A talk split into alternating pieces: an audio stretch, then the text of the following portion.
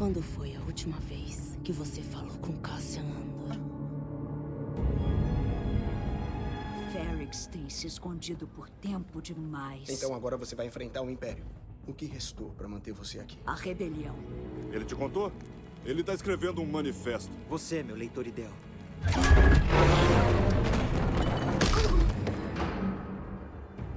Ele disse pra dar isso pra você.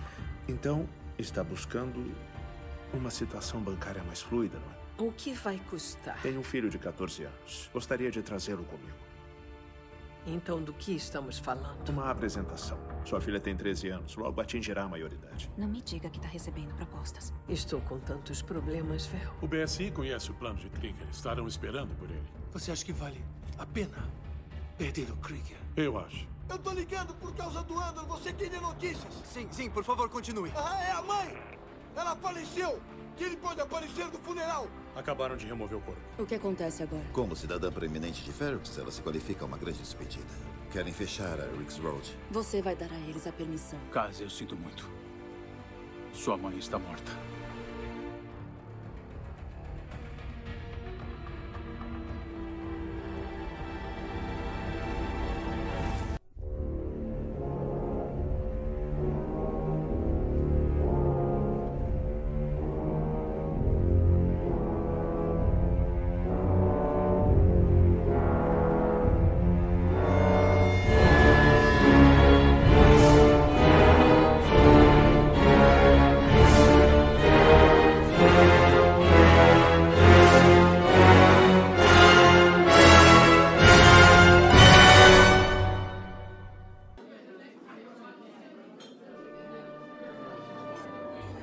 Antes de iniciar, vamos com alguns recadinhos. É, estamos no Getter, Twitter e temos o e-mail oficial, o eradebogam@gmail.com. E se você puder e claro quiser ajudar o projeto a crescer, temos o Apoia-se, onde temos uma série de incentivos, bem como estou a lançar por lá como Game Master profissional. Caso não possa ou não goste dessa plataforma, temos o Pix, onde você pode contribuir é, sem compromisso com qualquer valor. E mesmo assim, se você não puder ajudar, peço que nos escute pelo Orelo. Lá cada play é monetizado e assim o projeto poderá evoluir.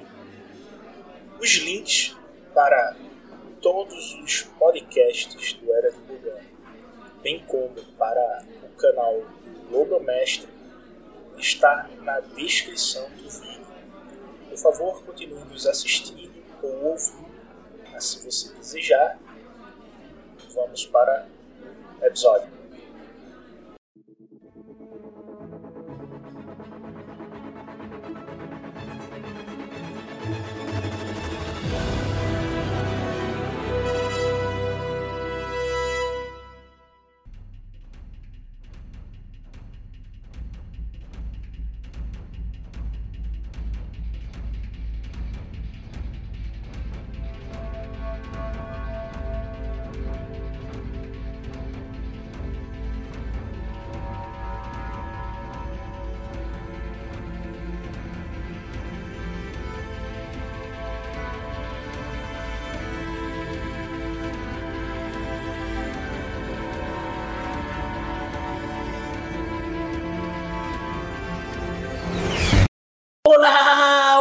Ouvintes! Aqui é o Game Master Beto e hoje vamos analisar o último episódio de Endor.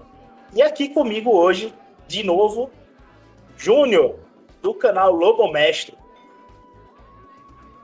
Fala galera, bom dia, boa tarde, boa noite. Vamos lá analisar esse último episódio e a série como um todo, né? Vamos nessa.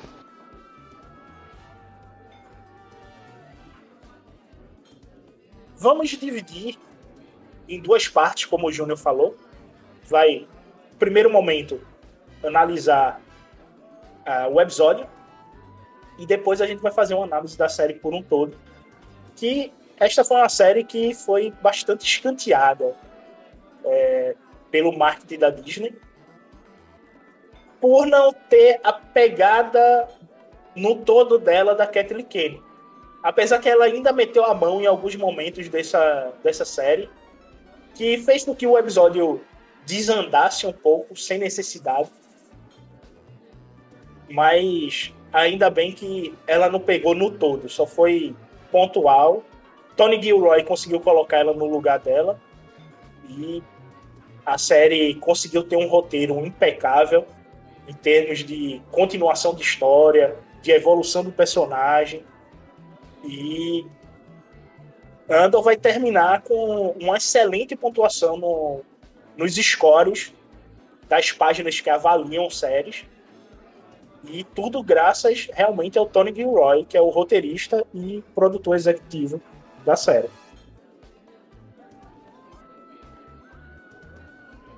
Verdade, verdade. Eu acho sim. Agora eu acho que a série no, no, no contexto ela vai ter uma boa avaliação, na, na, minha opinião, né?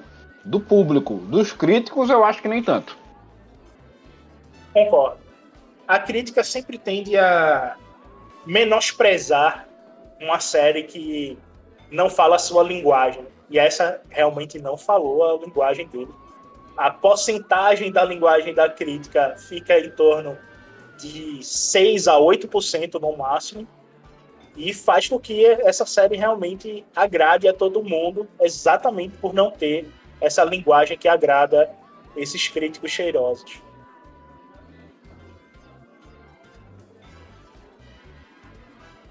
É uma então, pena, né? É uma pena. Pois é. Então, vamos começar é, o episódio falando sobre ele. Esse episódio 12 ele finaliza a série de uma forma espetacular, mostrando que é cíclico as coisas que aconteceram nessa série e que geralmente acontecem em Star Wars, deixando a mensagem que o destino é tudo e isso fica muito claro com o fim desse episódio. E no, no início dele, ele traz o, todos no início, né? Todos voltam para Ferrix, atrás de um único personagem, que no caso para o Império é o Eixo, e para o entorno dos rebeldes é Andor. E todo mundo vai bater em Ferrix. É, vale salientar, né, que o Império quer o Andor vivo, já os rebeldes não querem matar ele. é mais uma controvérsia do destino.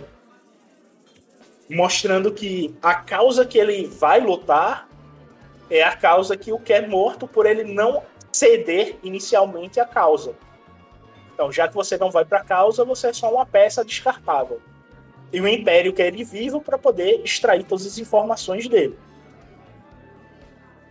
O Império também atribui para o Andor muitas ações que o Lutem fez, entendeu? Pro Império, o Lutem e o Randall é a mesma pessoa. Então por isso que o Império quer o Andor vivo, a priori. Tem, isso aí tem é... esse lado também. Isso aí é um, um erro que é, o Cera cometeu, né? Ao passar a informação. Que é o Círio, o Círio Carne, o vulgo Cera. depois do apelido da mãe dele, eu não, não chamo ele de outra coisa. É Cera Aí Cera fez essa besteira, né? Ele associou tudo a Wanda e ao passar isso pro Império, o Império toma isso como verdade. Só que tá muito longe de ser a verdade de quem tá por trás de tudo. É, baseado nas informações que, que ele tinha, né, Beto? Vamos dar um desconto pro cara. Ele só podia chegar na conclusão que era o Mandor mesmo, entendeu? E, verdade seja dita, se não fosse ele, o BSI não ia nem sonhar em chegar perto do Mandor. Não, isso aí é verdade. Porque o BSI começa a meter os pés pelas mãos muito por causa do, do infiltrado, né? É. O agente do... infiltrado do Lutem Krieger, né? Do Krieger. Dentro do. Não, Krieger não, é. Loni. Oh, desculpa, então desculpa aí, confundi, confundi com Krieger. Anton Krieger, outro cara. Que também é, é um agente infiltrado, né? Mas não da lei. Aí o, o, o Lono, ele até comemora no, quando a gente tem uma cena do BSI voltam para Coruscant, mostra aquele prédio imponente do BSI. É... A gente tem o superintendente conversando com o seu espião, junto com a Mamorfa. E ele tá passando as informações, né? Pra dentro do, do BSI, o que ele pegou. E o que ele pega é uma conversa interessante dentro do carro. Porque quando chega em Coruscant, a gente tem uma cena da Momófona conversando com o marido dela após uma festa. E ela acusa ele de estar tá jogando novamente em Coruscant e que ele deveria parar com isso. Conversando, você tá sendo generoso, né? Ela dá uma comida de rabo ali nele, né? É, mas essa comida de rabo foi exatamente porque a Mon sabia que o chofé dela era espião do BSI. Então ela queria é, retirar as dúvidas do BSI sobre as movimentações da conta dela e ela faz isso jogando a culpa no marido. Isso é uma jogada política sensacional. Agora, é, deixa é a gente meio chocado porque ela não gosta é, das tradições de, de Chandrila. E a próxima cena dela é ela exatamente é, conversando com o marido e a filha dela, recebendo o membro do submundo de Chandrila para poder ser apresentado para a filha dela, né? Para poder marcarem o casamento, o casamento arranjado, que é como ocorre lá em Chandrila.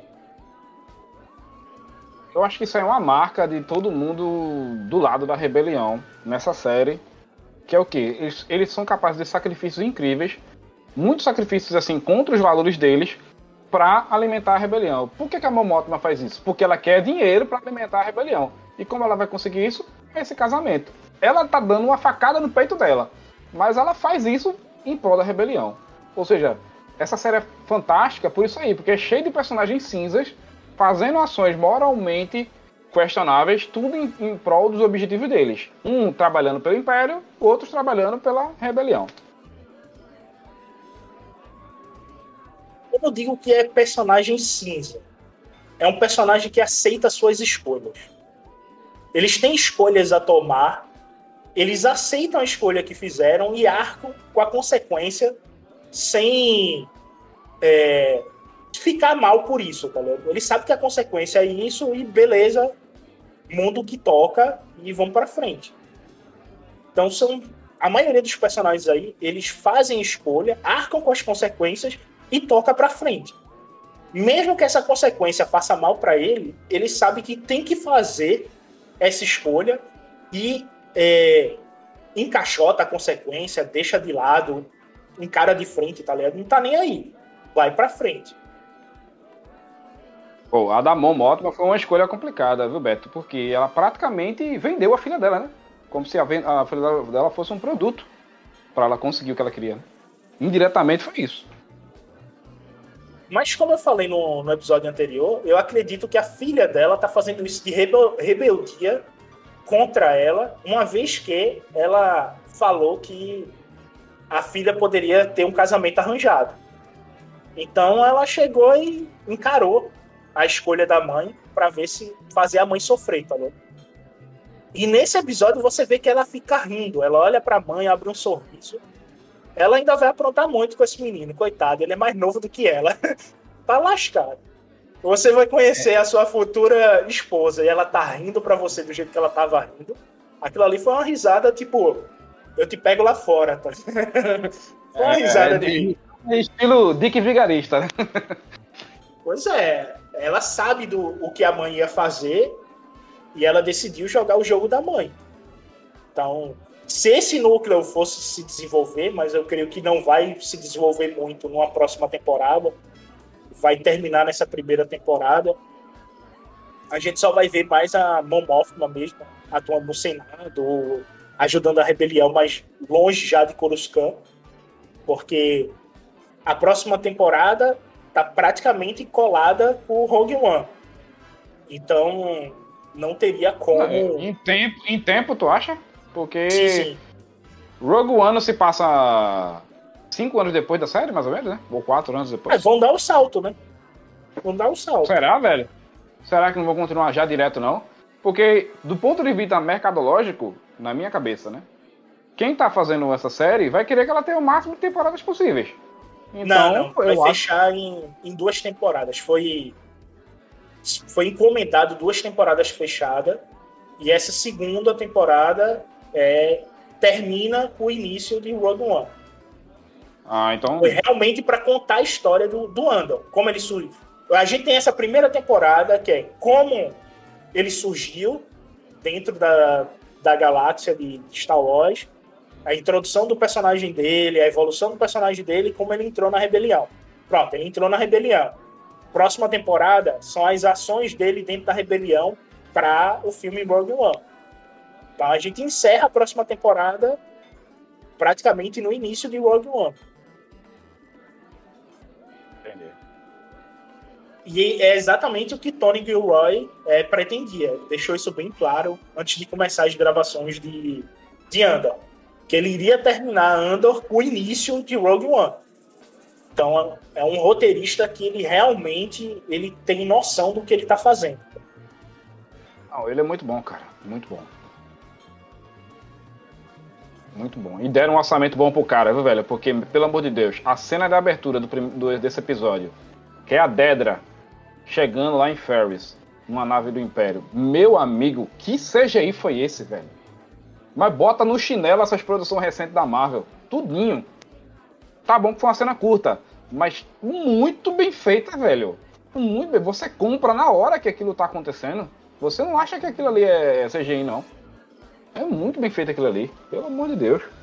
Nessa cena a gente tem duas naves padrão imperial de épocas distintas. A Lambda Shuttle, que é a nave de transporte para oficiais do Império, e a gente tem a nave de transporte planetária, que é, ele lembra uma Lambda Shuttle, só que tem quatro asas. Que a gente também vê essa nave em Rogue One. Então você vê essas duas naves espaço-porto. Quando a Dedra chega, a primeira coisa que ela faz é ir ver a Bix. Ela simplesmente se desloca do espaço-porto até o, o, hotel, que passou a ser a sede do Império lá, só para ver a, a e ela dirige a câmera barra é, pro, o projetor do, do som, né? A saída de som das crianças que morrem, tá ligado? Pra deixar a Bix doida lá, em direção a ela. E Bix, quando vê que aquilo tá na direção dela, você nota a expressão de horror na cara da atriz. Você. Eita, vamos ah, passar, né? E fica naquela expectativa, vamos ouvir agora, agora a gente vai ouvir. E não, é só. É dá a entender que ela foi torturada muito mais vezes do que a série mostrou. Por conta da expressão da atriz. E do rosto dela que tá super pálido. Entendeu? E ponto positivo para essa essa forma de tortura, né, que o Império usou, foi só explicar, né, galera? Ponto positivo em que sentido? Porque foi uma espécie nova, né, que o Império catalogou, pegou o grito dessa espécie, né, e usou isso como uma tortura. Isso aí para mim deu um toque de sci-fi bem bem hard mesmo pro, pra, pra Star Wars que eu não vi há muito tempo. Eu gostei muito, muito disso aí. Foi muito bem inventivo e bem criativo por parte deles aí. E nessa mesma cena a gente vê os oficiais do Império perguntando se a Dedra ela vai querer escolta, ela. Não, eu vou sair para andar pela cidade sozinha. Mas Ferrix, ela tá literalmente Portugal durante a Segunda Guerra Mundial. É espião por centímetro quadrado dentro de Ferrets. Tanto do lado rebelde quanto do lado do Império. Todo mundo quer o Endor. Todo mundo quer o Endor. E quando a gente vê que o supervisor do espaçoporto, que é amigo do, do Endor, recebe a ligação dele, ele vai falar com o braço que é o amigo de Endor, um grandão, que a gente vai ver. Faz jus ao nome, né? De braço. É, realmente faz jus. E ele diz que Andor ligou. Ele fala, fale baixo que todo mundo pode estar tá ouvindo. E quem ouve essa conversa de que Andor ligou é o agiota, né? Que Andor devia dinheiro. E nitidamente ele fica de pé de ouvido para poder saber onde é que o Andor tá para delatar ele. E nisso ele eles conversam sobre a vinda de Andor e começam a armar um plano para poder se encontrar com Andor. Nesse meio tempo, Andor chega na cidade e a gente vê ele tocando na pedra do pai dele. E aí é uma outra cena interessante, que a gente vê que o pai dele reciclava capas, é, dissipadores para poder vender. Cada dissipador ele conseguia 500 créditos. E era somente dar um banho de ácido e o dissipador ficava novo. Tava sem ferrugem. E que era só limpar o, a bagunça que tava na cozinha para Marva não comer os dois vivos. Né? Isso aí foi uma lembrança interessante do pai dele antes dele ir pro enterro da mãe dele. Isso é uma, uma cena boa, galera. Uma, não é uma cena jogada à toa, viu? Tu, esse roteiro é muito bem amarradinho. Essa cena serve tanto como apelo emocional, para você se linkar mais com o Andor e com a família dele, como também você entender onde ele aprendeu esse conhecimento de bomba. Foi dali. De reaproveitar coisa. Porque o Andor não sabe só lutar. Ele sabe também mexer com explosivo, sabe pilotar. Então todo esse conhecimento veio da onde? Veio da Marva e do pai dele. Então essa cena tem esse propósito. De novo, ponto pro Gilroy, velho. Cara, é show de bola a evolução do, dos personagens que ele colocou na série é constante. E a gente vê que essa constância supera a expectativa do espectador. Por um motivo bem simples. É a simplicidade da evolução. Ele usa de momentos emocionais para poder mostrar como aquele personagem evoluiu e aprendeu as coisas dentro da história. E nisso, quando ele. Depois que ele toca na pedra, a gente vê a cinta andando nas costas da Dedra, vasculhando a cidade. E quando a cinta deixa a Dedra que volta para o quarto dela, ela encontra a Vel dentro do quarto dela. As duas têm uma conversa é, do romance delas, que é uma cena sem necessidade já que o Andor tá para chegar na cidade e a missão dela não tá completa, teria que tocar para frente, estão perdendo tempo aí uma baboseira sem sentido. Como a cinta deixa claro para Vel que os sentimentos dela ali não cabem. Mas ela ainda tenta. Ela diz mais uma vez, né? A rebelião vem primeiro. O que, o que tiver de depois é lucro. Mas a rebelião vem primeiro. Pois é. Ela, ela, se fosse o homem, ela seria o homem da relação ali.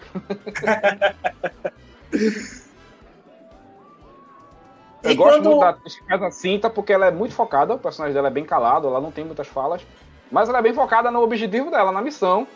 E fora que a atriz, meu Deus do céu, toda vez que passa em tela e tem hora que a câmera dá um close nos dela, eu, eu dou um pause, porque a atriz é muito linda que faz a cinta. Meu Deus do céu. Enquanto ela fica vigiando a entrada e a saída da Dedra dos locais, a gente vê que Andor invade a casa da Bix à procura dela e a gente volta a ver aqueles cachorros com o cara de Gamorreanos tentando atacar o, o Endor. Né? É só ele pular que os cachorros vai com tudo pra cima deles. É, os cachorros que andaram comendo whey. Que, que lapa de cachorro, viu? É, os cachorros é estupidamente forte, lembra um pitbull um, uma cara de gamorreano. E dessa vez eles colocaram dentes que lembram um rancor. Com a mistureba da gota dessa vez. Mas ficou interessante é, esses cachorros. É muito bom de usar eles dentro de uma mesa de RPG. para deixar os PJ tudo com medo. Não tem que esses caras mesmo, que o, o bicho é feio e grande pra caramba, porra. Isso aí é uma excelente criatura para as mesas de RPG, é esses cachorrinhos aí. Dá e a entender, aí... Beto. Eu não sei, dá a entender rapidinho uma curiosidade, se esse cachorro ele é cego, porque eu não vi olho nele ali não. Eu só vi só a boca mesmo. Eu acho que ele seguia só pelo faro e pela audição. Não sei, né? Só curiosidade. Não sei. Eu acho, eu acho que eles, são cegos, mas enfim. eles têm olho, mas eu não sei se eles realmente enxergam ou se é só o olfato mesmo deles. Mas o olho é bem É, pequenininho. A boca é, muito maior do que. O, o que maior na cabeça deles é a boca. Dessa vez a boca Ele, tava ele não tem cabeça, ele, ele tem uma boca no, no- no lugar, em cima do É. pescoço. Ele não tem cabeça, é só boca. É uma boca cheia de dente dessa vez. Antes parecia um, um porco, né? Que eram os dentes de javali só à mostra. E dessa vez mostraram uma boca tipo de um que eu achei interessante. É, é um, é um tubarão, com, um tubarão com perna. Mais ou menos isso. O Andor, ele se encontra com o dono é, das naves que ficam ancoradas em Ferrix. Uhum. E ele explica pra ele que a Bits tá, tá presa, né? E aí ele vai tentar salvar a Bits de todo jeito. Esquecer o funeral da mãe, o objetivo agora é tirar Bits da prisão. É, dá um flash bem rápido nela, mostra que a- ela tá passando pão com o diabo amassou na mão do Império. E aí a Dedra, no dia seguinte, vai fazer os preparativos para o enterro da Marva, né? Fica supervisionando tudo. E vem uma mensagem do Império que o pessoal morreu, né? Naquela tentativa de invadir a base de Scar Scarif. E só tem só estão contando os mortos. A gente vê o Lone falando sobre isso e olhando para os supervisores e o pessoal tirando onda que a De- Dedra não tá lá, né?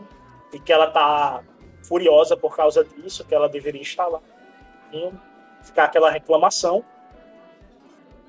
E É, a ela, gente ela- tem ela leva uma cobrançazinha do Partagás, né? O Partagás dá uma cobrançazinha nela, né? Encontra o eixo, porque o Imperador tá pé da vida com aquele negócio de Aldânia ainda. Tá ligado? É, que essas mortes seria para tirar o gosto amargo da boca do imperador referente ao dano. Então, cada morto ali é menos um gosto amargo na boca do imperador. Eu achei essa, é, é, essa frase interessante. O gosto amargo na boca do imperador. Não sabe ele que o imperador tem a- as mãos dele, tá ligado? Andando dentro do império. Ô. E outra, eu achei que nesse episódio iriam mencionar o que aconteceu na cadeia, né? Onde o Andor tava. Não mencionaram. Ou pelo menos eu não, eu não me lembro de ter mencionado. Se mencionou, eu não lembro.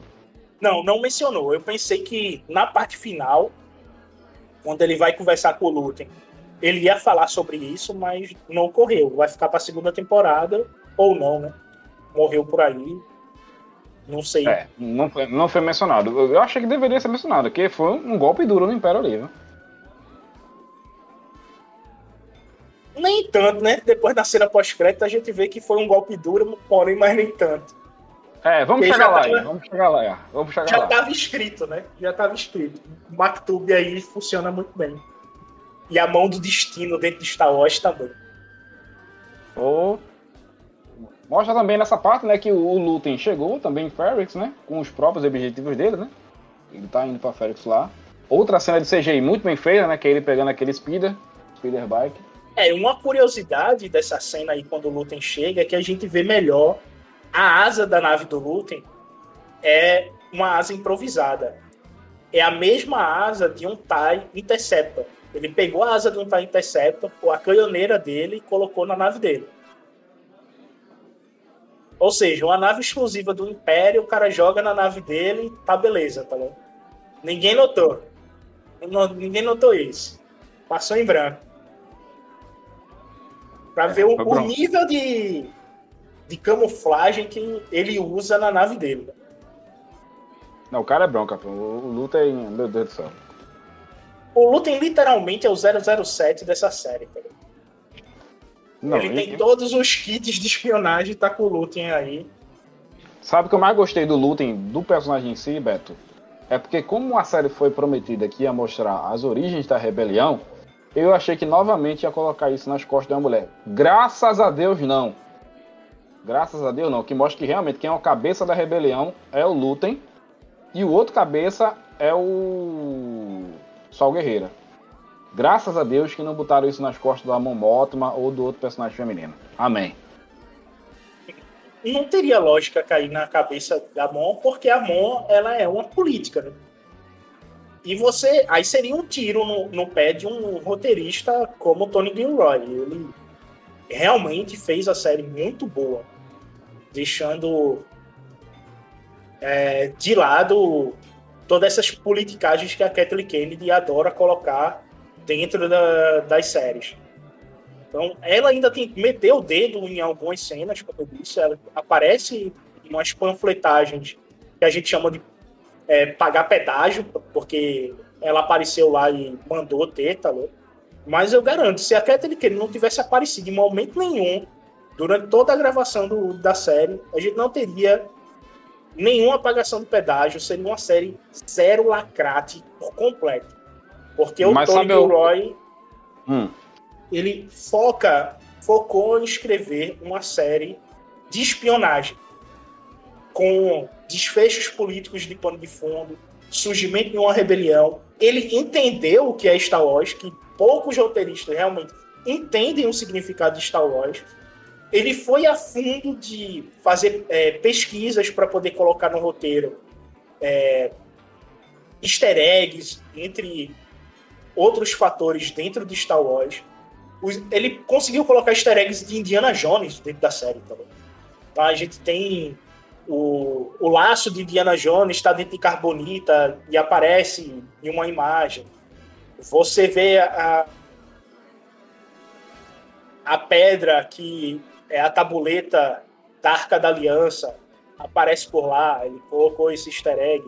A gente tem o, o easter egg do símbolo do Inquisitórios, que aparece na série, que é uma referência ao RPG de 82 de Star Wars, tá que ele usou o mesmo símbolo, que o símbolo dos Inquisidores agora que Filoni criou é totalmente diferente. E a gente tem a armadura de Starkiller que apareceu na série. Então isso tudo é do roteiro do Tom. Ele foi atrás dos easter eggs para poder colocar e tornar a série cada vez mais crível para os verdadeiros fãs de Star Wars, que é quem acompanhou Star Wars desde os anos 70. E não para essa nova geração. Essa é uma série para antiga geração de Star Wars. Então, os fãs antigos estão amando a série. E é uma série que. Sabe o que eu acho que pecou aí, Beto? Eu acho que, pelo menos na, na, parte da Kathleen Kennedy, já que ela não se meteu muito em roteiro, mas eu creio eu que ela se meteu na parte de divulgação. Que vou dar um pequeno exemplo. A série Resident Evil da Netflix, que foi um fracasso. Mas você olha a parte do marketing da série. Mano, a, Netflix fez um cartaz especial em CGI na Times Square, no Japão. Ela fez um marketing arrombado, incrível, para aquela série que é uma porcaria.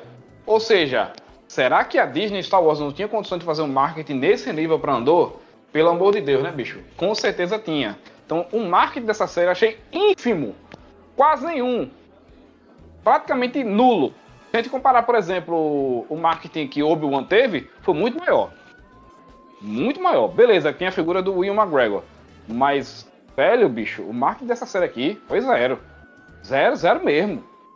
Isso aí me, me deixou pé da vida, bicho. Porque poderia ter sido uma divulgaçãozinha melhor. Você já dá a entender que o quê? Os produtores viam que essa série não ia ter lacrate, ou pelo menos não o nível de lacrate que eles gostariam que, que, que quisesse ter, né? Aí boicotaram a série, se auto-boicota nesse sentido. Ah, bicho, não dá. Eu fiquei puto, velho. Eu fiquei puto. Devido, devido a esse tipo de atitude, que o CEO da Disney caiu segunda-feira. Né? Segunda-feira a gente acorda com o CEO da Disney sendo demitido, porque a Disney tomou um rombo de bilhões esse ano, só esse ano, sem contar os anos anteriores, que é exatamente o, o WD, né? O universo woke Disney está destruindo a Disney. A Disney está indo ah, no caminho o... para pedir falência, do jeito que vai. Mas é, ah, mas é aquela coisa, Beto. De, beleza, demitiram o CEO, colocaram o outro. Mas esse outro que colocaram disseram que é tão esquerdista quanto o outro, velho. Não é um, um Zaslav da vida, tá ligado? É, só que ele recebeu o recado, né? Se ele, ano que vem, tomar um bilhão de prejuízo, que o prejuízo deste ano foi 10 bilhões. 2022 a Disney tomou um prejuízo de 10 bilhões. E jogou a culpa e jogou a culpa dentro da Disney Plus e Star Plus, que não tem nada a ver. A culpa é exatamente é, deles é, fazerem um marketing para aquilo que não se deve. Ao invés uhum. de focar a fazer um, um excelente roteiro, séries e filmes condizentes e bons, fazem coisas medíocres, no máximo medianas, para poder atingir um determinado público barra fazer uma panfletagem política. Então, não quer ganhar dinheiro. Simples assim. É aquela coisa. É verdade. É aquela coisa, galera. Os donos do poder, a galera que gosta, que financia o lacrate, é uma coisa. Mas a galera que é acionista de empresa, que tá nem aí para isso, que só quer dinheiro, feito uns aslavos da vida, esses aí, velho, esses aí sentem no bolso e, e gritam de dor quando vem um prejuízo desse. Então eles não querem saber de ideologia, não. A ideologia deles é um, é um cifrão. A ideologia deles é isso aí. E na minha opinião, Beto, é mil vezes lidar, melhor lidar com os Zaslav da vida do que lidar com a Kathleen Kennedy. Não estou dizendo que o Zaslav é santo, mas o Zaslav é uma pessoa mais entendível. Você consegue dialogar com ele, porque ele quer dinheiro, acabou.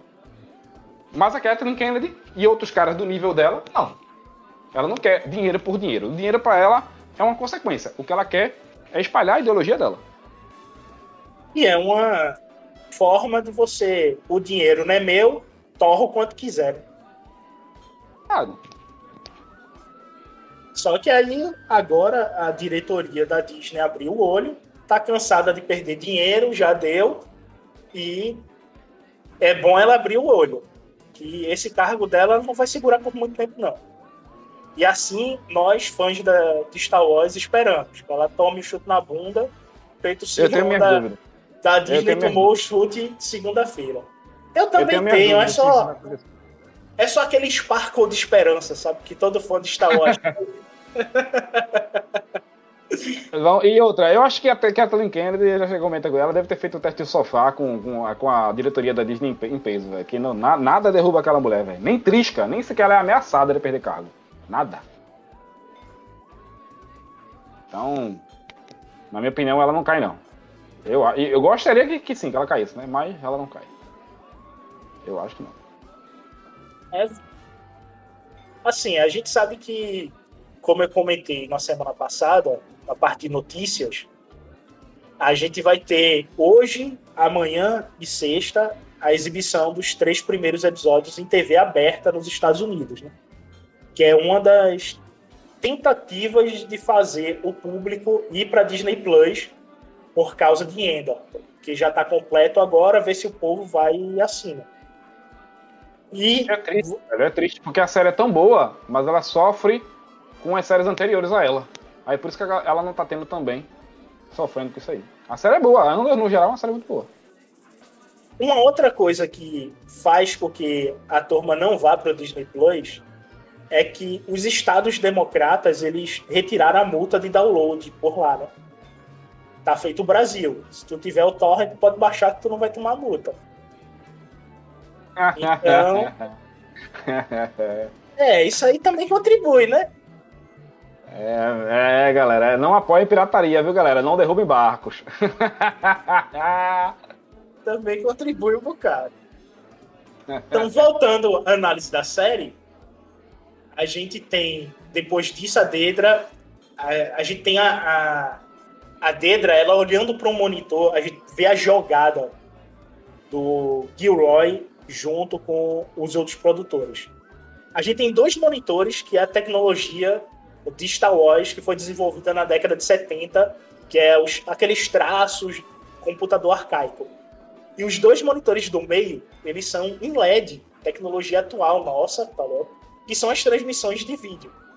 Então, o que é que ele fez? Ele fez a união de tecnologias de modo que a gente não sinta o impacto da tecnologia atual dentro da série. Então a gente tem. É, ele mesclou de uma forma que poucas pessoas perceberam essa junção de tecnologia para evolução do episódio. E eu achei isso sensacional. Ela se dirige para a varanda do prédio, onde os oficiais que estão em Ferrex, explica para ela como é que vai ser o cortejo né, do dia. E a gente vê o Lutem pegando a moto logo em seguida e indo em direção à cidade. O Andor, ele consegue ir para um ponto superior do prédio e todo o mundo fica de olho para poder tentar encontrar o Andor. E o agiota sabe o local dele, né? Ele fica de butuca exatamente no prédio que o Andor tá. Fila da mãe, Andor devia ter pagado na, na hora que ele voltou. Então, primeiro que ele deveria ter pago é esse agiota. É, que ocaria é, pra cheio... causar problema. E tava cheio de dinheiro, né? Lembra que ele pegou muito dinheiro lá no roubo lá? Ele tava com muito dinheiro, o Andor. Não pagou porque acho que deu vacilo mesmo.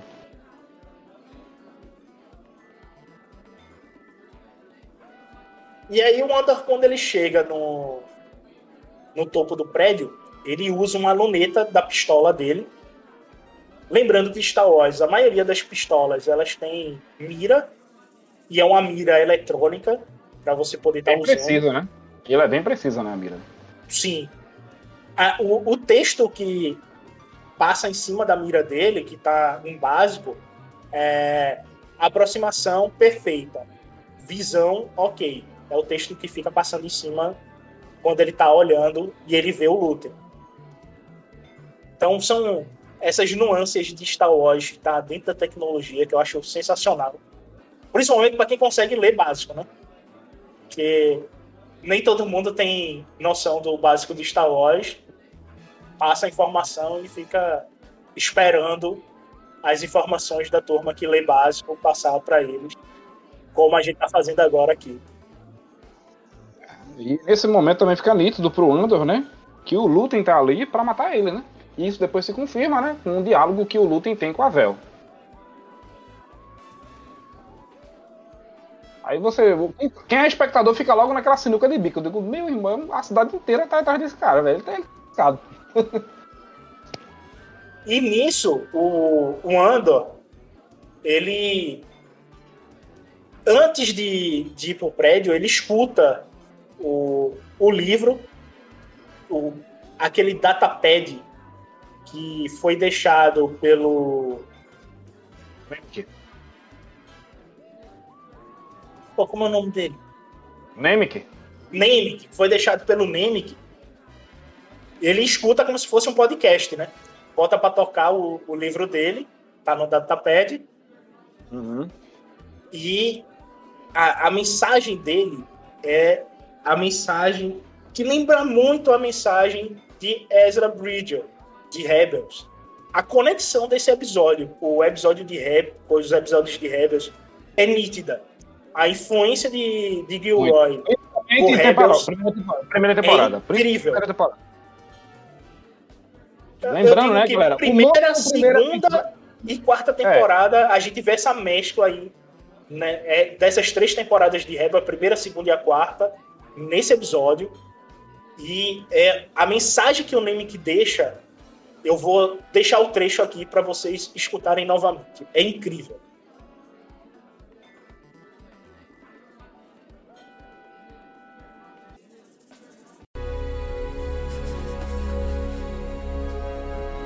Haverá momentos em que a luta parecerá impossível. Eu já sei disso. Sozinho, inseguro, diminuído pelo tamanho do inimigo. Lembre-se disso. A liberdade é uma ideia pura. Ocorre espontaneamente e sem instrução. Atos aleatórios de insurreição estão ocorrendo constantemente em toda a galáxia. Há exércitos inteiros, batalhões que não fazem ideia de que já se alistaram na causa. Lembre-se que a fronteira da rebelião está em toda parte. E mesmo o menor ato de insurreição empurra nossas linhas para frente. Então lembre-se disso a necessidade imperial de controle é tão desesperada porque é antinatural. A tirania requer esforço constante. Ela quebra. Ela vaza. A autoridade é frágil. A opressão é a máscara do medo. Lembre-se. E saiba disso. Chegará o dia em que todas essas escaramuças e batalhas, esses momentos de desafio terão inundado as margens da autoridade do Império e então serão demais. Uma única coisa quebrará o cerco. Lembre-se disso. Tente.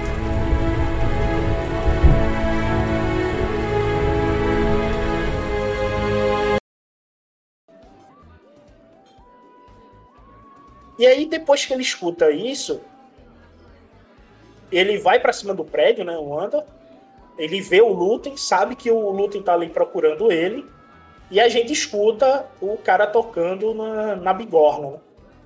E aquele som de bigorna é. É um som tenso. Que é como se fosse um alarme de cidade sendo invadida, tá bom? Você, ao escutar aquilo, você acha que a cidade está iniciando o pandemônio nela. E, e com isso aí. Forte, vê... né? Que ele toca com, com, com um protetor de ouvido, né? Aquilo ali é forte pra caramba. Sim, sim, é feito um sino, né? O som que sai dele, ele é um som grave, que é um som grave audível para quem é mais velho, né? Talvez os mais novos não sintam tanto esse som grave, mas a gente, quando vai envelhecendo, a gente muda o tom que a gente consegue escutar. E como ele tem uma certa idade, a gente vê que é um senhor, deve ter entre os seus 50 e próximo de 60 anos aí. Por aí. E ele começa a tocar lá e a banda é, marcial que vai acompanhar o cortejo fúnebre. Lembrando que esse cortejo ele é um cortejo fúnebre que eu acho que a inspiração do, do Gilroy aí for, é os cortejos fúnebres que tem em Nova Orleans, que é desse jeito. A gente tem uma banda marcial, onde os tambores vão na frente, aí vem o, o caixão atrás, e em seguida o resto da banda. E as pessoas que acompanham atrás da banda do cortejo fúnebre. Isso acontecia muito no Brasil, na parte quando a gente foi império. Quando a gente era império, os enterros eram desse jeito aqui no Brasil. Hoje a gente não tem mais enterros assim. A gente só vê isso em Nova Orleans e País de Gales, Escócia. Eu acho que Irlanda ainda tem, não, não tenho certeza quanto a isso. Mas são Até países. Isso o Brasil tem... perdeu. Até isso o Brasil perdeu quando virou república. Ave Império. Pois é. É uma coisa muito interessante que um império que sofreu um golpe aqui no Brasil, deixando isso bem claro, a República é golpista. Então, se alguém reclamar de golpe, desculpe, mas a República é um golpe. O Brasil sempre foi império e nunca deveria ter deixado de ser. O exército é golpista, vamos lembrar disso aí também. Pois é. E o cortejo, quando começa a tocar a marcha, essa marcha aí, eu procurei me informar antes da gente começar a gravar. É um, ela foi inspirada nas marchas galesas e dos enterros dos militares nos Estados Unidos.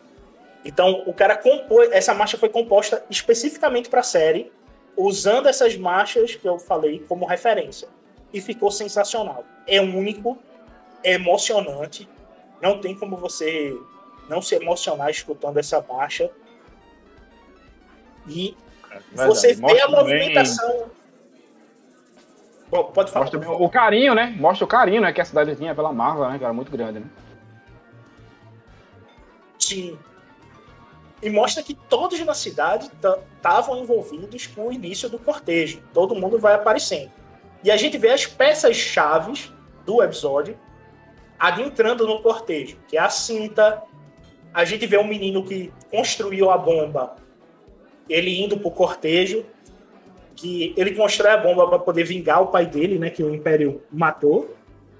E um detalhe, a bomba, ela é construída de uma forma artesanal, a gente vê as peças dela sendo construída.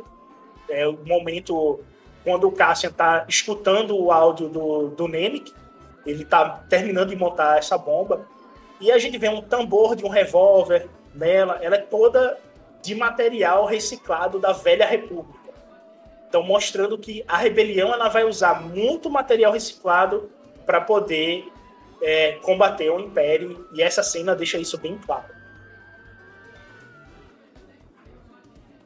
É, você sente aquela tensão no ar, né? Você sente que o roteiro tá construindo toda aquela cena que vai vir alguma coisa grande aí depois. Você que tá assistindo, você sente isso, é nítido.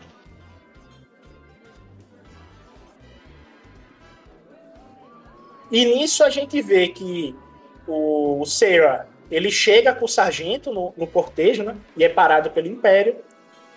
E a banda vai se fechando pela rua principal da, da cidade, que é a Ricks Road, que é o nome do episódio. E quando eles chegam na, na Road, você vê o braço trazendo a pedra, né? O nome da Marva. A gente vê que tem Marva Andor escrito em básico. E o engraçado é que no básico, o A do Andor faz o símbolo rebelde, né? Não sei se você notou isso no, na pedra, mas tem um símbolo rebelde no ar do Andor na pedra dela. Bem lembrado, bem lembrado. Não tinha me ligado na hora, não. E a gente vê o B2MO andando, né, junto com o cortejo. É engraçado que o andar do droid é um andar de lamento. E ele expressa sentimento no modo que se movimenta. Isso também é sensacional sobre a direção do do Gilroy aí nesse último episódio. Beto, você sabe me dizer, aproveitando para perguntar, galera, que realmente eu não sei, tá? É, esse droid ele é 100% CGI ou ele foi efeito prático? Efeito prático. Teve um pouco de CGI para melhoramento de, de imagem, mas ele foi construído. E está à venda agora para Black Friday. o, ele tamanho Aproveitou mini. o merchan aí. está à venda no Black Friday.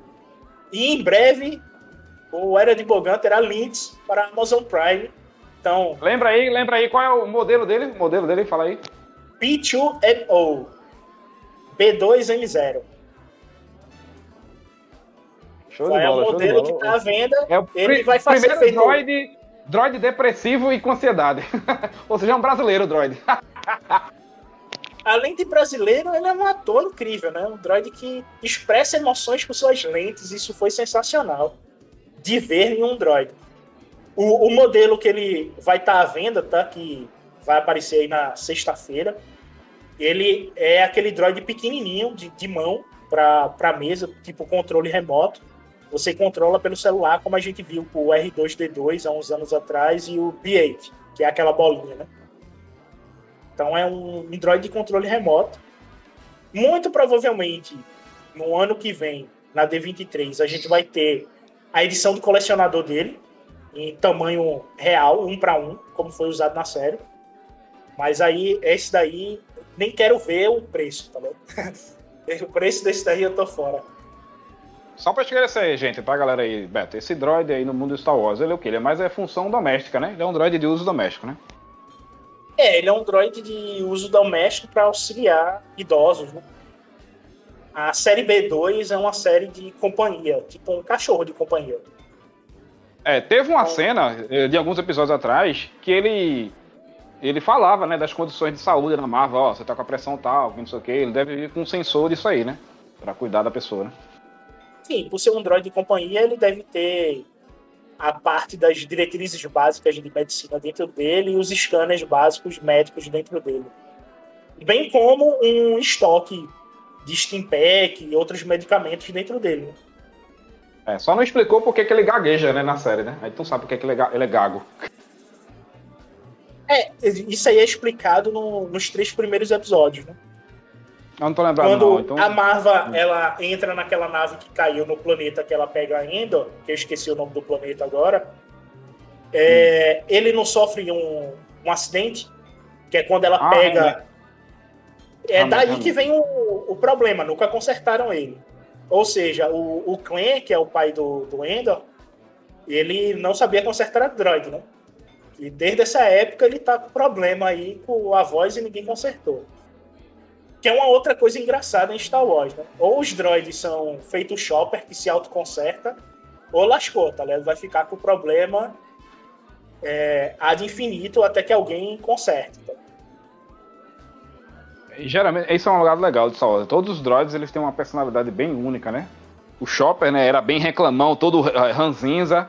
Esse aqui não, é ansioso, depresso. Mas é diferente. O Chopper não mostra emoção. O Chopper é um, um típico zoeiro, droid zoeiro, né? Como o K2SO é, droid zoeiro. E o B2, ele é um, um droid sentimental, pô. Nunca tínhamos visto um droid sentimental até o B2. É o primeiro droid sentimental que a gente vê. Seria um excelente psicólogo esse B2 aí. Não, que as frases. Que psicólogo é ele, velho, porque o droid é todo depressivo, velho.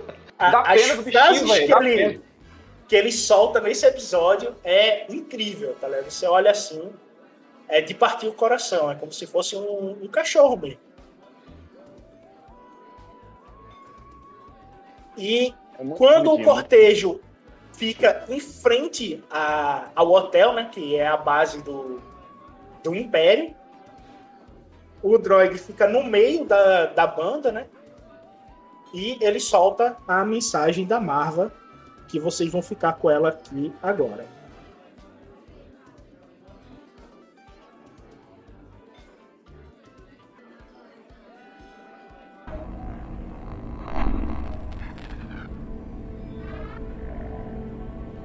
Meu nome é Marva Caraciandor. É uma honra estar aqui. Estou honrada por ser uma filha de Ferrex. Honrada por ser digna da pedra. Estranho. Parece que vejo vocês. Eu tinha seis anos, acho a primeira vez que toquei uma pedra funerária. Ouvi nossa música, senti nossa história. Segurando a mão da minha irmã enquanto caminhávamos desde Fountain Square. Onde vocês estão agora, eu estive mais vezes do que me lembro. Eu sempre quis ser elevada. Eu estava sempre ansiosa, sempre esperando ser inspirada. Me lembro de todas as vezes que aconteceu quando os mortos me levaram. Com sua verdade.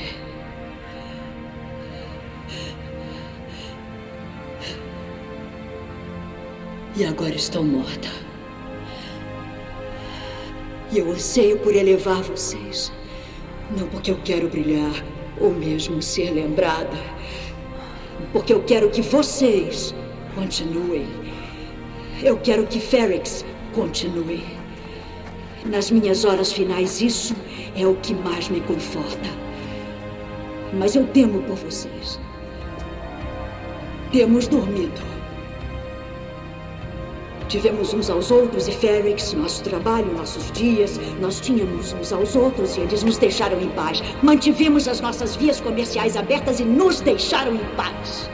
Pegamos o dinheiro deles e os ignoramos. Mantivemos seus motores funcionando e no momento em que eles se afastaram, nós os esquecemos. Porque tínhamos uns aos outros. Tivemos Ferrex. Mas estávamos dormindo. Eu tenho dormido. E tenho me afastado da verdade que não queria enfrentar. Há uma ferida que não cicatriza no centro da galáxia. Há uma escuridão que atinge como ferrugem tudo, tudo que está ao nosso redor. Deixamos crescer e agora está aqui. Está aqui e não está só de visita.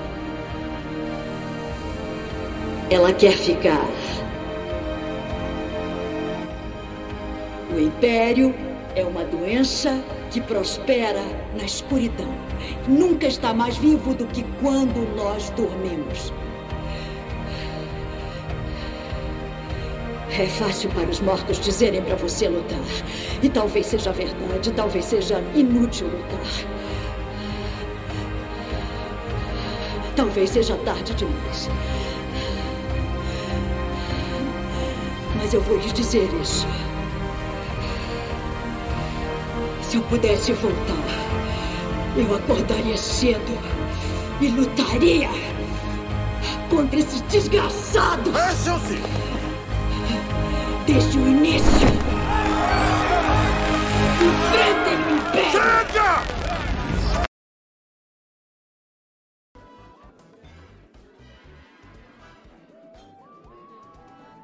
Uma puta de uma mensagem, meu irmão. Que é isso?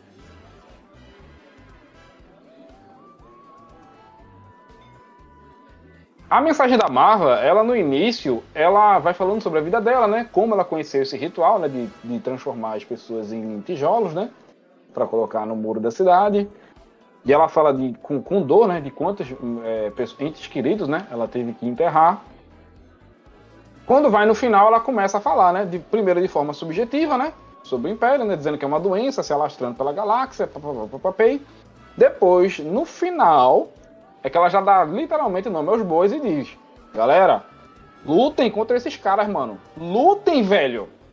E um pouquinho antes da, dela chegar nesse final da mensagem, o Império já tava sentindo que a mensagem ia pra esse lado, já tava querendo correr pra é, silenciar o droid. Mas não deu certo. A galera escutou aquilo ali, meu velho, e aquilo ali deu um boost de mais 10 em todos os atributos da galera ali, meu velho. E ali foi pau, velho. O cacete comeu. Exatamente quando o, o, combate contra o Império começa, Andor adentra dentro do, do prédio e chega na Bix. A Bix está tão destruída nesse momento que a luta começa lá embaixo que ela não, não quer sair. Ela olha para ele, não, me deixa aqui. Se, se você me tirar daqui, eu vou escutar aquilo de novo. Não, e para tá você tá ver tá o que é, o que foi essa tortura, o nível que o Império chegou de dar uma tortura, de você quebrar a pessoa ao ponto dela querer ficar numa prisão imperial para não ter que escutar o que ela escutou. E nisso, dentro da confusão, a gente vê o pessoal sem atirar, porque a ordem da Debra era não atirem. E o Imperial vai ser o chefe ali, o, eu acho que é um tenente, né? O tenente do Império ali tenta sair do meio da confusão, se rastejando, tomando pisão, chute. Quando ele volta pro lado do Império, o menino construiu a bomba, ele ativa a bomba e joga exatamente no carro com a ponto .50 blaster que tá em cima. E nisso mata todo mundo que tá no térreo do prédio do, do Império e faz com que a Bix se mova, né? Não, ali foi um acerto crítico, cara, porque ele não só derruba o tanque, como ele aciona as granadas que estava dentro do tanque. É um pipoco que nem com certeza nem ele imaginava que ia ser aquele pipoco ali. Foi um acerto, um senhor acerto crítico ali. Tirou um acerto crítico bonito. Não, só foi o triunfo que ele tirou. O engraçado é que ele deve ter gasto também um pote de destino, porque as granadas de fragmentação Star Wars, elas não se acionam como foi na série. Tá? Isso aí geralmente acontece com granada normal que a gente tem no nosso mundo. Se tu explodir uma granada perto de outras granadas, todas vão explodir ali, dando cupino ou não. O Dinho vai sair explodindo. Foi exatamente o que aconteceu. Com uma cena interessante de, de caos. E você vê que alguns personagens começam a se levantar primeiro. Então, o primeiro a se levantar é o Lutem e já pula fora dali, né? Ele nem, nem pensa duas vezes, ele vai-se embora.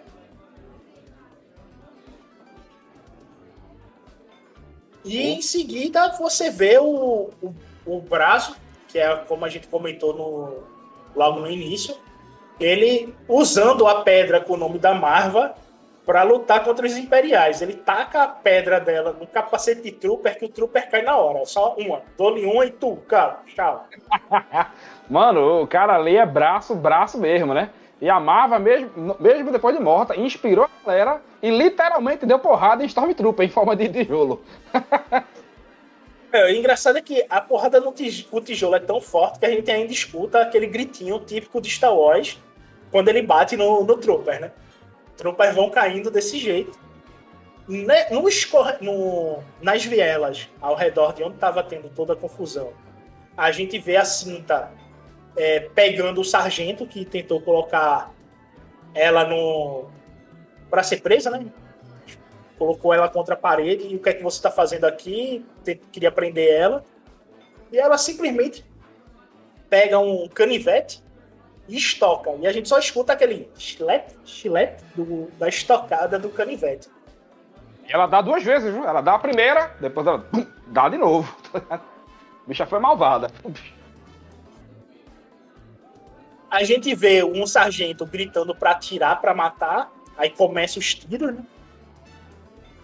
E a Dedra, nessa confusão, é arrastada pro meio do povo. Essa foi a cena sem noção para mim do episódio, porque a Dedra ela chega a puxar a pistola dela, ela dá um tiro, eu não me recordo agora se ela mata alguém ou não, eu acho que não. Só que quando ela só chega a puxar, fazer isso. Quando ela faz isso, velho, um camarada bate nela, eu acho que bate nela até sem querer, ela cai no chão, pronto, começa. Meio mundo de gente ainda pega ela, dá uma lapada nela dela ali, quatro camaradas pega ela ali, cada um pega pelos braços e pernas dela e vão carregando ela para um canto. Eu digo, pensei, pronto, vão matar essa menina agora. Que ela, vão encher ela de bordoada. Não vão aliviar pelo fato dela ser mulher. Vão dar lapada valendo nela ali. Aí do nada, só Deus sabe como, o Círio Carne aparece. Os caras já não tá mais segurando ela. Pega ela, rende ela, leva ela pra um canto. Ela tenta ainda reagir com ele, pega um pedaço de peça pra tentar bater nele. Aí vê que é ele. Ainda fala: Ah, eu devia dizer obrigado. Mas não fala nada, fica calada. E eu pensei que ela pelo menos ia dar um beijo, né? De agradecer. Ou pelo menos ele ia tomar a iniciativa e beijar ela, né? Não aconteceu também. Digo, mano! Pelo amor de Deus, bicho! Não engoli. Essa, essa foi a cena do episódio que eu não engoli. Foi um dos episódios que eu não gostei, foi isso aqui. Essa foi a cena do episódio que o narrador gastou ponto de destino para manter os seus personagens vivos para a próxima temporada. É nitidamente isso que aconteceu. Não, e a gente vê um ano. RPG, é, é a Kathleen Kennedy narrando o jogo ali. Não, ela é mulher, não vai morrer, não. e a gente vê o Andor saindo com a Bix de dentro do prédio, né?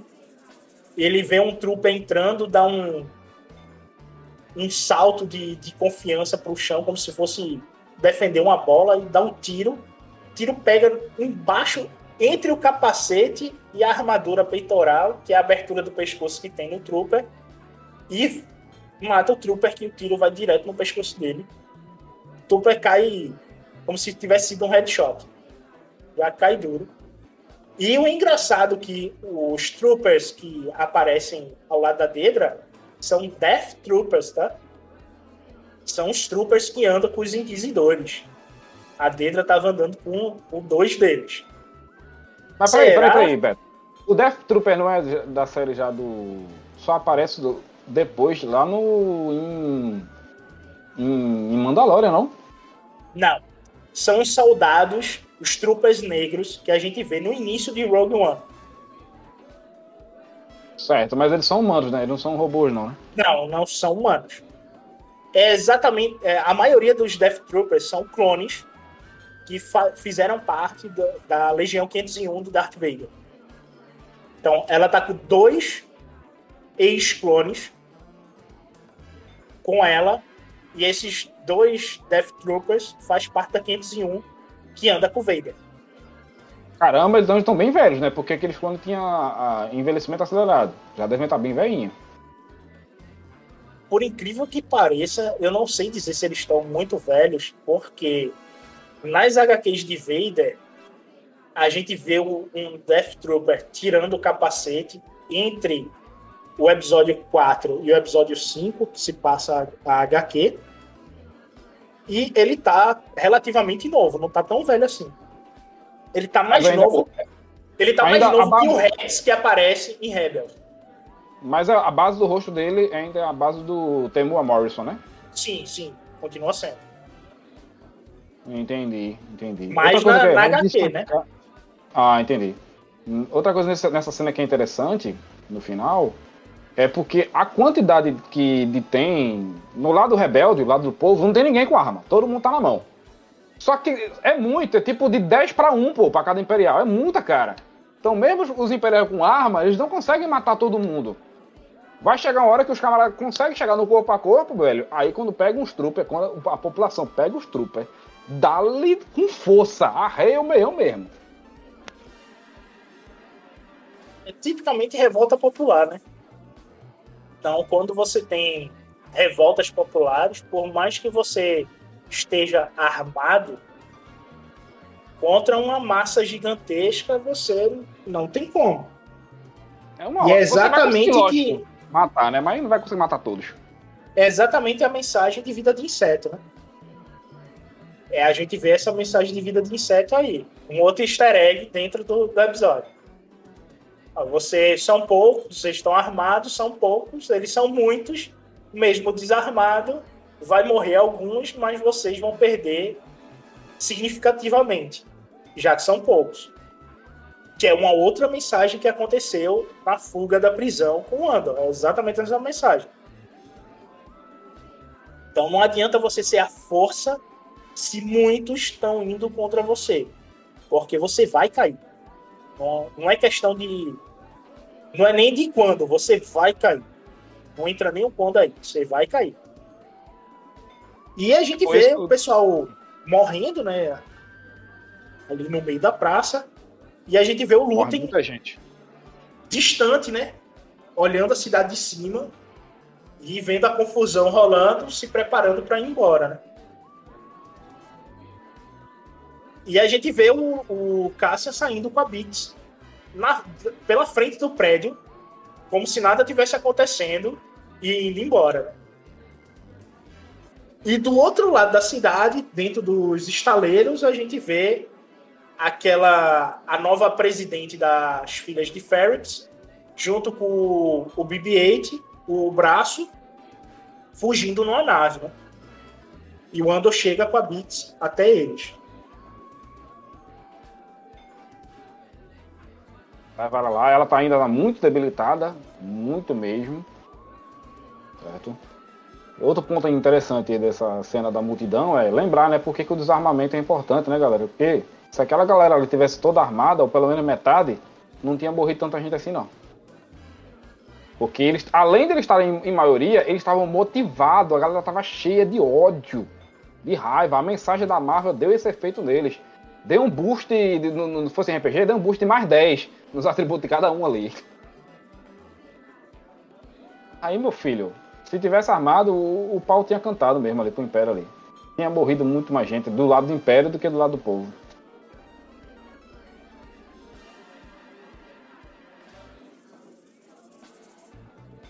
E aí a gente vê o Cassian deixando a Bits dentro da nave e o, o Bi reconhece o Cassian, diz que ele tá chegando e com um olhar de lamento que o droid consegue passar.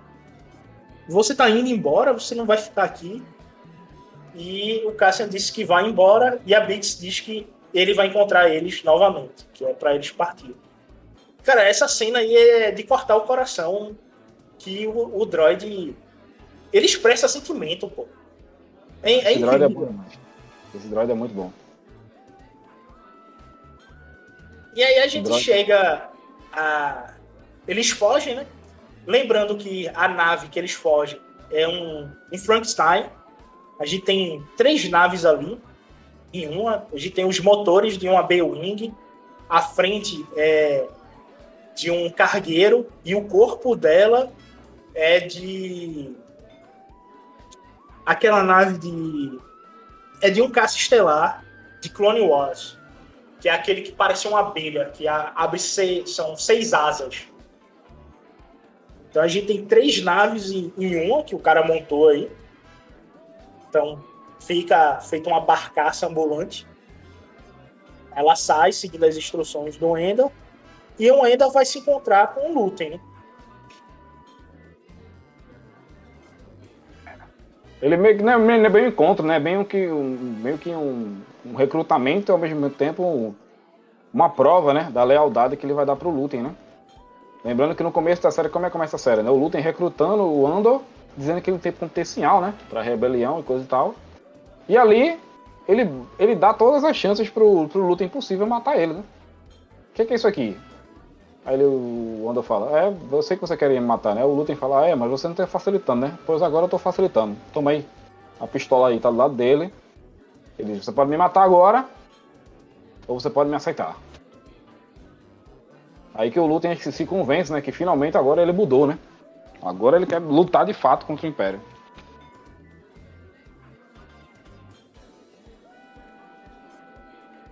Não só lutar contra o Império, como ele vê que a causa ele é, o fio de esperança para a causa rebelde.